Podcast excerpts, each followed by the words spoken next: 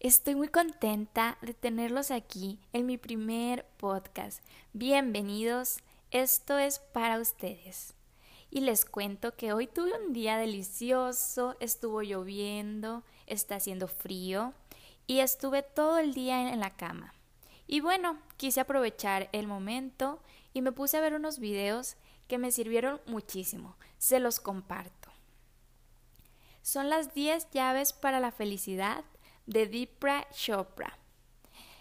Fue maravilloso escucharlo y dije, esto se lo tengo que compartir a mi audiencia.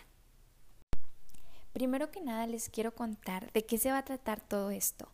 Bueno, este es un espacio donde ustedes van a encontrar las herramientas para ir más allá de sus creencias limitantes. Aquí vamos a hablar de todos los temas espirituales que se imaginen. Vamos a hablar de las ondas, vamos a hablar de las almas, vamos a hablar de todo aquello que en algún momento nos dijeron que era prohibido y que claro que es súper importante y que vamos a saber qué hay más allá de todo esto que nos han venido ocultando. Entonces, eh, si tú eres filósofo, si tú eres un iniciado o si tú eres un maestro, claro que vas a disfrutar de toda esta información. y bueno, comenzamos ahora sí. Las 10 llaves para la felicidad. Esto es oro puro, se los juro.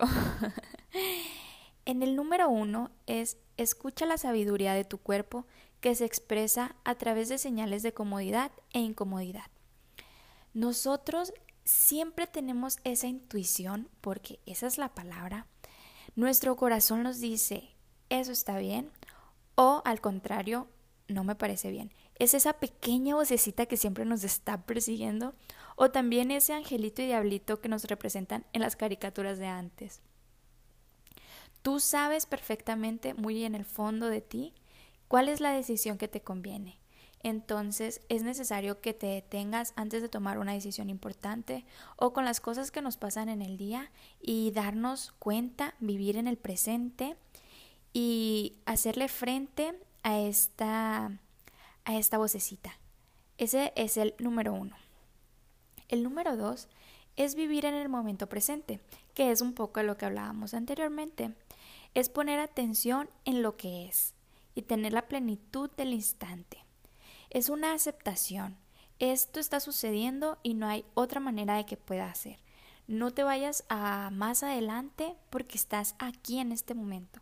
Y lo que ya pasó, como dice la canción, pasó. Y en el número tres es tómate un tiempo para estar en silencio. Qué importante es detenernos a respirar. ¿Sabían que respirar genera un millón de reacciones químicas dentro de nuestro cuerpo que nos permiten darnos esa sensación de tranquilidad simplemente con respirar? Qué mágico nuestro cuerpo que nos permite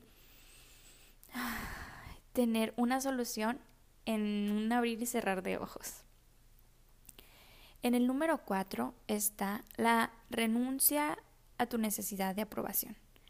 ¿Qué queremos decir con esto? Es que tú eres quien eres y la otra persona es tan libre de ser quien quiera ser.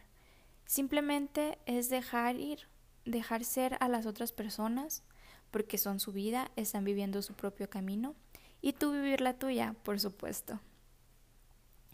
El número 5 es cuando reaccionas con enojo o violencia ante una persona, situación o circunstancia, reconoce que luchas contra ti mismo. Cuando nos pasan algunas cosas que es inevitable porque la vida es eso, subidas y bajadas, simplemente tenemos que recordar que todos estamos viviendo una lucha constante y que tenemos que ser amables. De ahí viene la empatía y esa sensación nos va a dar más satisfacción que el estar ahí peleando y estar desgastando nuestras propias energías. Es algo que se tiene que trabajar día con día y yo sé que es muy fácil decirlo y que es muy difícil vivirlo, pero tenemos que aprender a llevarlo a, nuestra vida diaria. 6. Cuando reacciones con demasiada intensidad hacia alguien, ya sea amor o odio, reconoce que esa persona es un reflejo de tu ser. Aquí nos habla de la ley espiritual de espejo. tú no puedes ver algo que no hay dentro de ti. ¿A qué nos referimos? Esa típica frase de lo que te choca, te checa. Es si tú pones esa atención es porque tú ya lo habías pensado o, o porque vibra contigo. Entonces creo que va muy de la mano el 5 y el 6 en que todos somos una unidad.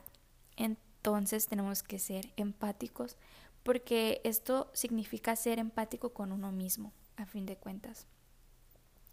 Y el 7 se deriva de estos dos, que es no juzgar. Cada quien está viviendo su propio camino. En el número 8 es no contamines tu cuerpo con toxinas, ya sea a través de la comida, la bebida o las emociones tóxicas. Todo lo que nosotros consumimos no solo nos referimos a lo alimenticio, todo lo que vemos en nuestras redes sociales, lo que platicamos, lo que escribimos, todo eso nos da como consecuencia emociones y pensamientos. Estas emociones y pensamientos se traducen en sentimientos y los sentimientos, pues bueno, la palabra lo dice, son sentido.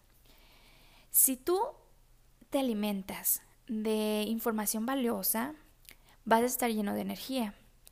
Y pues evidentemente, si tú solo te alimentas de información basura, ya sea eh, hablando de información, como lo dije anteriormente, o de comida, obviamente te vas a sentir mal. Entonces es bien importante darle el mantenimiento a nuestro cuerpo, a nuestra mente, para dar todo lo mejor de nosotros. Por nueve es reemplaza tu comportamiento motivado por el miedo, por comportamiento motivado por el amor. A nosotros nos educan con una mentalidad de no hagas esto porque pasa esto, siempre hacia lo negativo. Tenemos que cambiar nuestro chip. ¿Por qué? Porque nosotros no nos lo enseñaron y no podemos culpar a nuestros padres ni a las escuelas porque ellos tampoco se lo enseñaron. Todo esto es una revolución, toda esta iluminación tiene que ser autodidacta. Tienes que buscar las herramientas y darte cuenta que todos estos resultados te dan amor. ¿Y tú para qué quieres amor? pues el amor es la respuesta a todas las preguntas. Y por último tenemos el número 10. Comprende que el mundo físico refleja el proceso de nuestra propia conciencia. Es importante limpiar el medio ambiente de desechos tóxicos y de la basura que contamina nuestra tierra, sus ríos y sus océanos, pero es mucho más importante limpiar las ideas tóxicas que contaminan la mente humana. Y para cerrar con este número 10 que nos da justo en la cabeza, les quiero decir que me siento muy agradecida por esta información que me llegó y de la misma manera se las quiero compartir porque muchas veces uno tiene preguntas y el universo te va dando las respuestas. Una vez que el alumno está preparado, el maestro aparece. Entonces yo les quiero decir que si ustedes sienten esa necesidad desde muy dentro de su alma, las respuestas van a venir apareciendo. Ah, yo quise compartirles esta información que me parece muy valiosa, que vibró muchísimo conmigo, pero esto solo es el inicio de todo lo que vamos a crear juntos. Espero que lo hayan disfrutado tanto como yo y aquí nos vemos en el siguiente episodio. Y sin más que decir amigos, me despido. Yo soy Tania Vizcarra y estoy muy contenta de haber compartido este tiempo con ustedes.